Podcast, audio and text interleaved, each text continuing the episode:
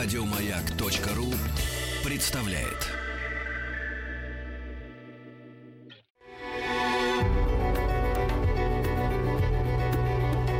Много букв. Любимые тексты главных персон современности. Добрый вечер. Меня зовут Григорий Данцигер.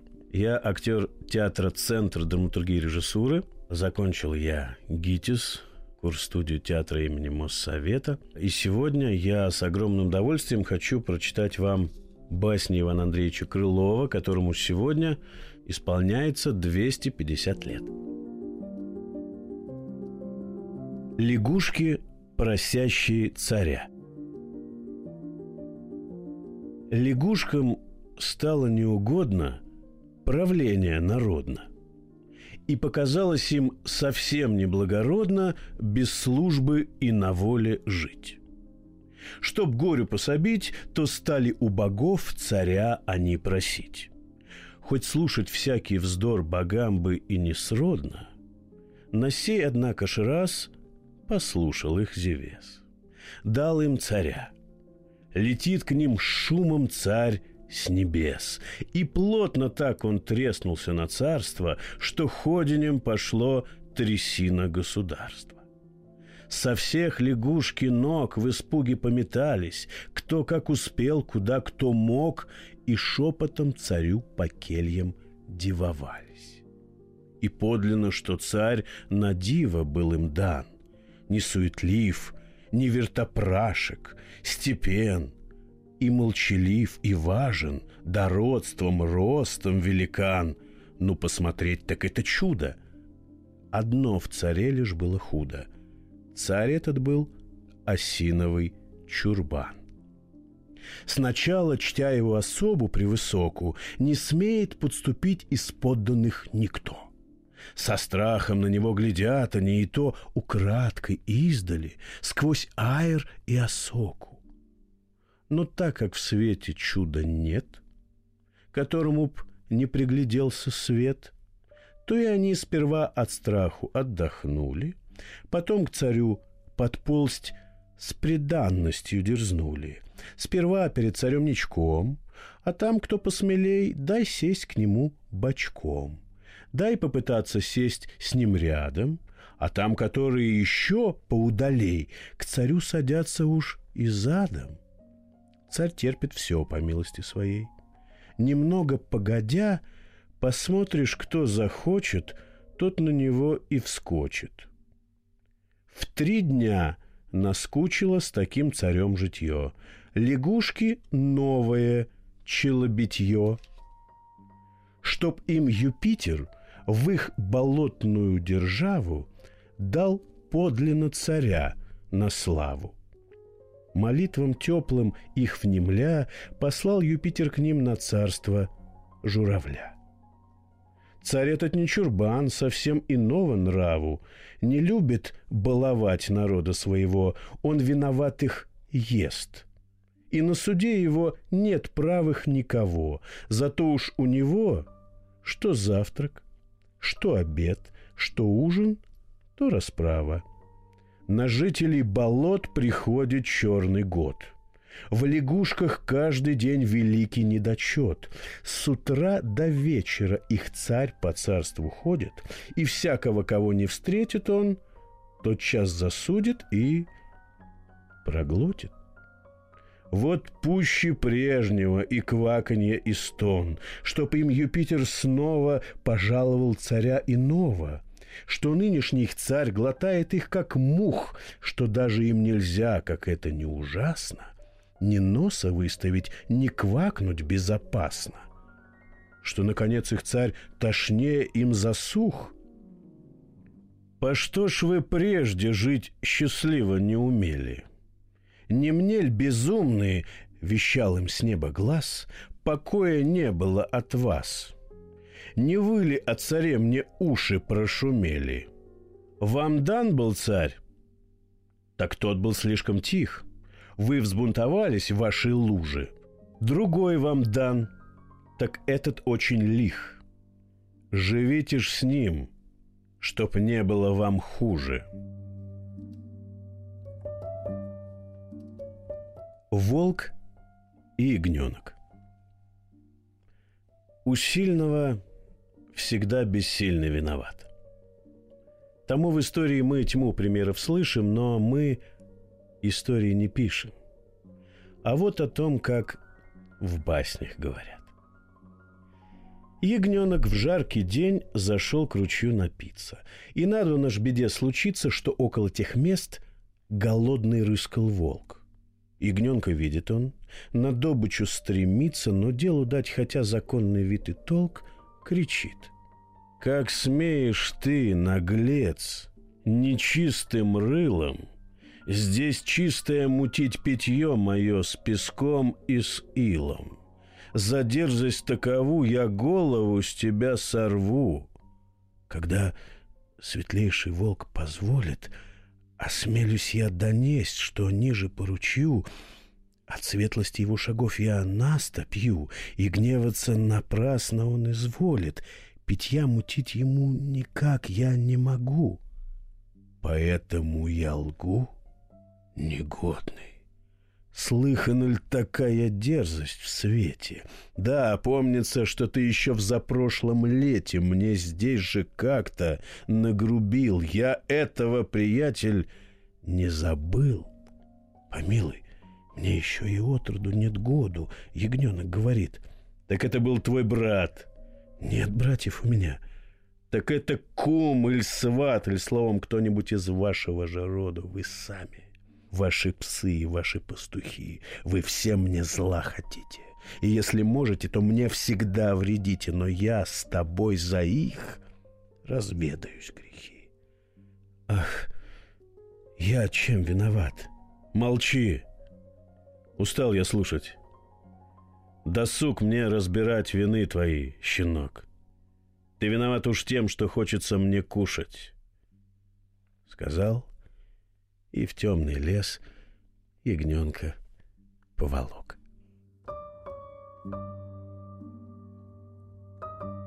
Разборчивая невеста Невеста-девушка смышляла жениха. Тут нет еще греха. Да вот что грех, она была спесива. Сыщи жениха, что был хорош, умен – и в лентах, и в чести, и молод был бы он. Красавица была немножко прихотлива. Но чтобы все имел, кто ж может все иметь? Еще и то заметь, чтобы любить ее, а ревновать не сметь. Хоть чудно, только так была она счастлива, что женихи, как на отбор, признатные катили к ней на двор – но в выборе ее и вкус, и мысли тонкие. Такие женихи другим невестам клад, а ей они, на взгляд, не женихи, а женишонки. Ну как ей выбирать из этих женихов? Тот не в чинах, другой без орденов, а тот бы и в чинах, да жаль карманы пусты. То нос широк, то брови густы. Ну, этак, там не так. Ну, не придет никто по мысли ей никак. Посмолкли женихи, годка два перепали, другие новых свах заслали, да только женихи средние уж руки. «Какие простаки!» — твердит красавица. «По них ли я невеста? Ну, право, их затея неуместа, и не таких я женихов с двора с поклоном проводила. Пойду ли я за кого из этих чудаков, как будто б я себя замужеством торопила?» Мне жизнь девическая ничуть не тяжела. День весела, и ночь я право сплю спокойно. Так замуж кинуться ничуть мне непристойно. Толпа и это уплыла. Потом отказы слышать те же, уж стали женихи навертываться реже. Проходит год, никто не идет. Еще минул годок, еще уплыл год целый. К ней свах никто не шлет. Вот наша девушка уж стала девой зрелой, зачнет считать своих подруг, а ей считать большой досуг. Та замужем давно, другую сговорили, ее как будто позабыли. Закралась грусть в красавицыну грудь.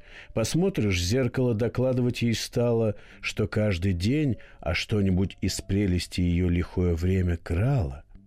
Сперва румянца нет, там живости в глазах, умильные ямочки пропали на щеках, веселость, резвости как будто ускользнули, там волоска два-три седые проглянули.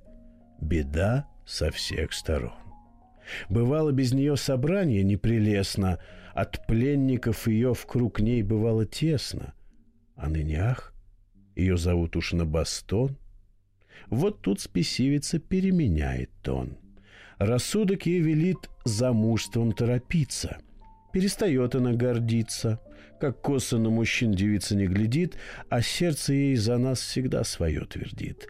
Чтоб в одиночестве не кончить веку, красавица, пока совсем не отцвела, за первого, кто к ней присватался, пошла. И рада, рада уж была, что вышла за калеку.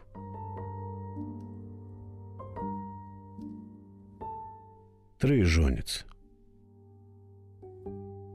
Какой-то греховодник женился от живой жены еще на двух.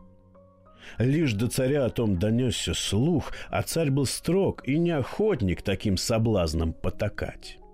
Он многоженца миг велел под суд отдать и выдумать ему такое наказание, чтоб в страх привесть народ и покуситься бы никто не мог вперед на столь большое злодеяние. А коль увижу де, что казнь ему мала, повешу тут же всех судей вокруг стола. Судьям худые шутки. В холодный пот кидает их боязнь. Судьи толкуют трое сутки, какую б выдумать преступнику им казнь. Их есть и тысячи, но опытами знают, что все они людей от зла не отучают. Однако ж, наконец, их надоумил Бог. Преступник призван в суд для объявления судейского решения, которым с общего суждения приговорили жен отдать ему всех трех. Народ суду такому изумился и ждал, что царь велит повесить всех судей. Но не прошло четырех дней, как троежонец удавился. И этот приговор такой наделал страх, что с той поры на трех женах никто в том царстве не женился.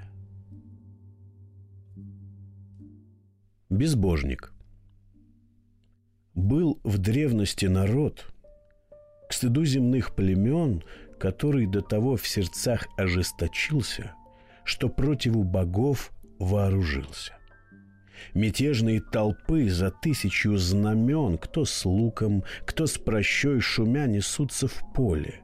Зачинщики из удалых голов, чтобы поджечь в народе буйство боли, кричат, что суд небес и строг и бестолков, что боги или спят, или правят безрассудно, что проучить пора их без чинов — что, впрочем, с ближних гор каменьями нетрудно на небо дошвырнуть в богов и заметать Олимп стрелами.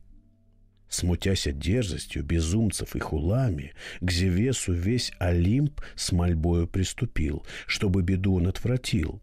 И даже весь совет богов тех мыслей был, что к убеждению бунтующих не худо явить хоть небольшое чудо, или потоп, или с трусом гром, или хоть каменным ударить в них дождем? Пождем, Юпитер рек. А если не смирятся и в буйстве прикоснят, бессмертных не боясь, они отдел своих казнятся. Тут Шумом в воздухе взвелась тьма камней, туча стрел от войск богомятежных, но с тысячу смертей и злых неизбежных на собственные их обрушились главы. Плоды неверия ужасны таковы. И ведайте, народы, вы, что мнимых мудрецов кощунство толки смелы, чем против божества вооружают вас, погибельный ваш – приближают час, и обратятся все в громовые вам стрелы. Много букв. Много букв. Любимые тексты главных персон современности. Добрый вечер. С вами по-прежнему актер Григорий Данцигер, который читает для вас великолепные басни Ивана Андреевича Крылова. Лев состарившийся. Могучий лев, гроза лесов, постигнут старостью, лишился силы. Нет крепости в когтях, нет острых тех зубов, чем наводил он ужас на врагов, и самого едва таскают ноги хилы. А что всего больней, не только он теперь не страшен для зверей, но всяк за старые обиды льва в отмщение на перерыв ему наносит оскорбление. То гордый конь его копытом крепким бьет, то зубом волк рванет, то острым рогом вол боднет. Лев бедный в горе, толь великом, сжав сердце, терпит все и ждет кончины злой, лишь изъявляя ропот свой глухим и томным рыком как видит, что осел туда ж, на ту же грудь, сбирается его легнуть и смотрит место лишь где было побольнее, «О, боги!» — возопил стеная лев тогда. «Чтоб не дожить до этого стыда, пошлите лучше мне один конец скорее. Как смерть моя не зла, все легче, чем терпеть обиды от осла. Бедный богач Ну стоит ли богатым быть, Чтоб вкусно никогда не съесть, не спить И только деньги лишь копить? Да и на что? Умрем, ведь все оставим. Мы только лишь себя и мучим, и бесславим. Нет, если б мне далось богатство на удел, не только бы рубля. Я б тысяч не жалел, чтоб жить роскошно, пышно, и о моих пирах далеко было слышно, и даже делал бы добро другим. А богачей скупых на муку жизнь похожа. Так рассуждал бедняк с собой самим в лачушке низменной на голой лавке лежа. Как вдруг к нему сквозь щелочку пролез кто говорит колдун, кто говорит, что бес. Последнее едва ли не вернее, из дела будет то виднее. Предстал и начал так. «Ты хочешь быть богат?» Я слышал. «Для чего служить я другу рад? Вот кошелек тебе, червонец в нем не более. Но вынешь лишь один, уж там готов другой. Итак, приятель мой, разбогатеть теперь в твоей лишь воле. Возьмишь и из него без счету вынимай. Да коли будешь ты доволен, но только знай. Истратить одного червонца ты не волен, пока в реку не бросишь кошелька. Сказал и с кошельком оставил бедняка. Бедняк от радости едва не помешался — но лишь опомнился, за кошелек принялся. И что ж? Чуть верится ему, что то не сон. Едва червонец вынет он, уж в кошельке другой червонец шевелится. Ах, пусть лишь до утра мне счастье продлится, бедняк мой говорит. Червонцев я себе повытаскую груду, так завтра же богат я буду и заживу, как сибарит. Однако ж поутру он думает другое — то правда, говорит, теперь я стал богат. Да кто ж добру не рад? И почему бы мне не быть богаче вдвое? Неужто лень над кошельком еще провесть хоть день? Вот на дом у меня, на экипаж, на дачу. Но если накупить могу я деревень, не глупо ли, когда случай к тому утрачу? Так удержу чудесный кошелек, уж так и быть, еще я поговею один денек. А впрочем, ведь пожить всегда успею. Ну что ж, проходит день, неделя, месяц, год. Бедняк мой потерял давно в червонцах счет. Меж тем он скудно ест и скудно пьет. Но чуть лишь день, а он опять за ту работу. День кончится, и по его расчету ему всегда чего-нибудь недостает. Лишь кошелек нести сберется, то сердце у него сожмется. Придет к реке, воротится опять. Как можно, говорит, от кошелька отстать, когда мне золото рекой самой льется? И, наконец, бедняк мой посидел, бедняк мой похудел, как золото его бедняк мой пожелтел. Уж и о пышности он боли не смекает, он стал и слаб, и хил, здоровье и покой утратил все, но все дрожащую рукой из кошелька червонцы вон таскает. Таскал, таскал. И чем же кончил он? На лавке, где своим богатством любовался, на той же лавке он скончался, досчитывая свой девятый миллион. Мальчик и червяк. Не льстись предательством ты счастье сыскать. У самых тех всегда в глазах предатель низок, кто при нужде его не ставит в грех ласкать. И первый завсегда к беде предатель близок. Крестьянина червяк просил его пустить в свой сад на лето погостить. Он обещал вести себя там честно, не трогая плодов, листочки лишь глотать. И то, которые уж станут увидать. Крестьянин судит, как пристанище не дать. Уж ли от червяка в саду мне будет тесно. Пускай его себе живет, при том же важного убытку быть не может, коль он листочка два-три сгложит. Позволил, и червяк на дерево ползет, нашел под веточкой приют от непогод, живет без нужды, хоть не пышно, и про него совсем не слышно.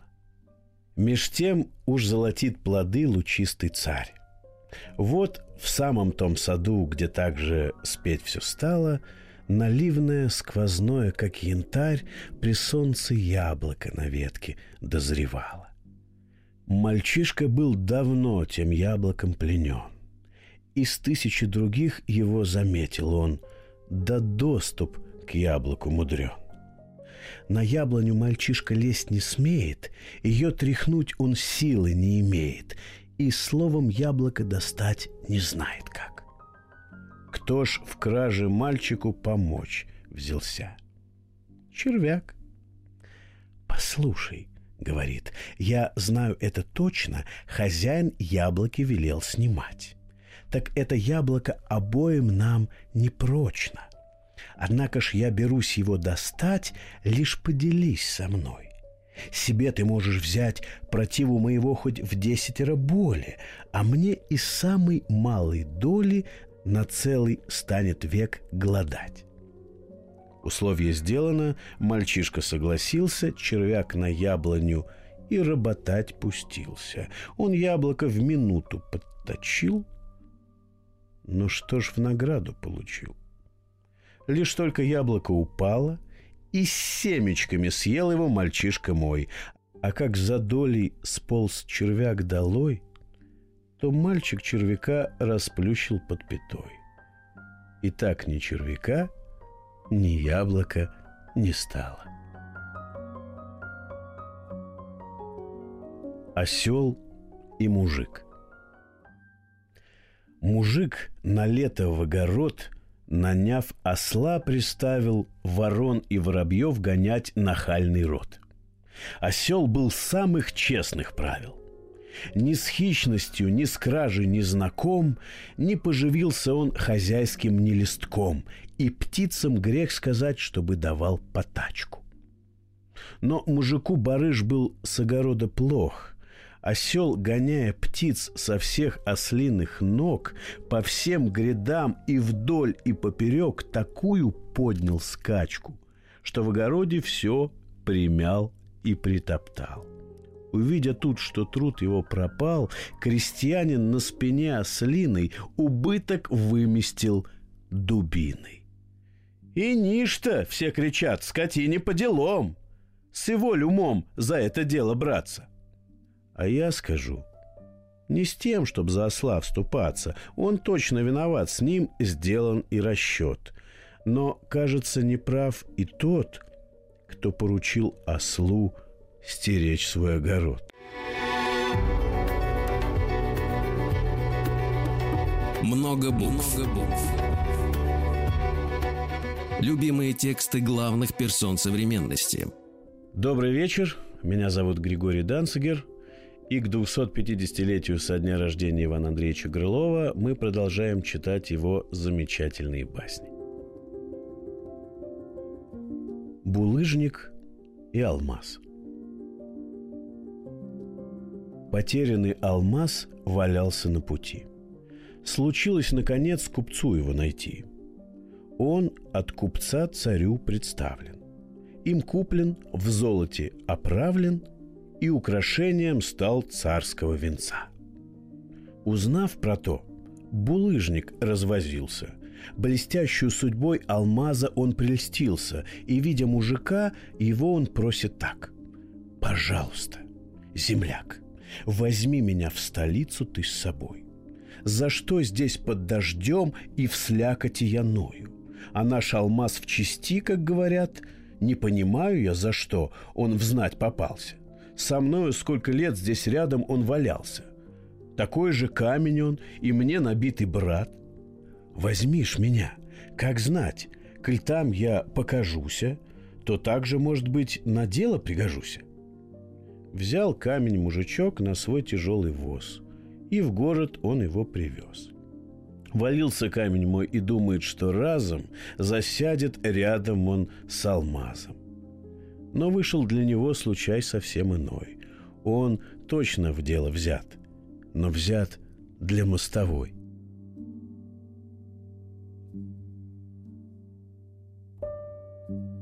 Совет мышей Когда-то вздумалось мышам себя прославить. И, несмотря на кошек и котов, свести с ума всех ключниц, поваров и славу о своих делах трубить заставить от погребов до чердаков. А для того совет назначено составить, в котором заседать лишь тем, у коих хвост длиной во весь их рост. Примета у мышей, что тот, чей хвост длиннее, всегда умнее и расторопнее везде. Умно ли то, теперь мы спрашивать не будем. При том же об уме мы сами часто судим по платью или по бороде. Лишь нужно знать, что с общего суждения все длиннохвостых брать назначено в совет. У кое же хвоста, к несчастью, нет, хотя плешились их они среди сражения, но так как это знак или неумения, или нерадения, Таких в совет не принимать, чтоб из-за них своих хвостов не растерять. Все дело слажено, повещено собрание, как ночь настанет на дворе, и, наконец, в мучном ларе открыто заседание. Но лишь позаняли места, англяд сидит тут крыса, без хвоста – Приметя то седую мышь, толкает мышонок молодой и говорит, какой судьбой бесхвостая здесь с нами заседает, и где же делся наш закон? Дай голос, чтоб ее скорее выслать вон. Ты знаешь, как народ бесхвостых наш не любит. И можно ли, чтоб она полезна нам была, когда и своего хвоста не сберегла? Она не только нас, под полицу всю губит, а мышь в ответ «Молчи, все знаю я сама». Да это крыса мне кума.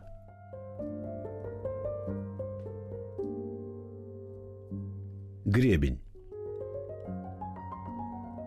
Дитяти маменька расчесывать головку купила частый гребешок. Не выпускает вон дитя из рук обновку, Играет или твердит из азбуки урок, Свои все кудри золотые, Волнистые барашком завитые И мягкие, как тонкий лен, Любуясь гребешком, расчесывает он. И что за гребешок? Не только не терепит, нигде он даже не зацепит, так плавен, гладок в волосах, нет гребню и цены у мальчика в глазах. Случись, однако же, что гребень затерялся.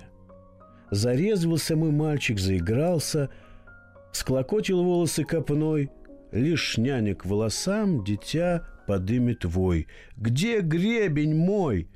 И гребень отыскался. Да только в голове не взад он, ни вперед, лишь волосы до слез дерет. «Какой ты злой, гребнишка!» — кричит мальчишка.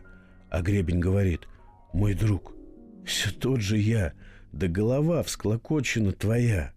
Однако ж мальчик мой от злости и досады закинул гребень свой в реку. Теперь им чешутся наяды.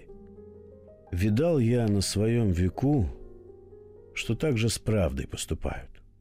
Поколе совесть в нас чиста, то правда нам мила и правда нам свята. Ее и слушают, и принимают, но только стал кривить душей, то правду дали от ушей. И всякий, как дитя, чесать волос не хочет, когда их склочит.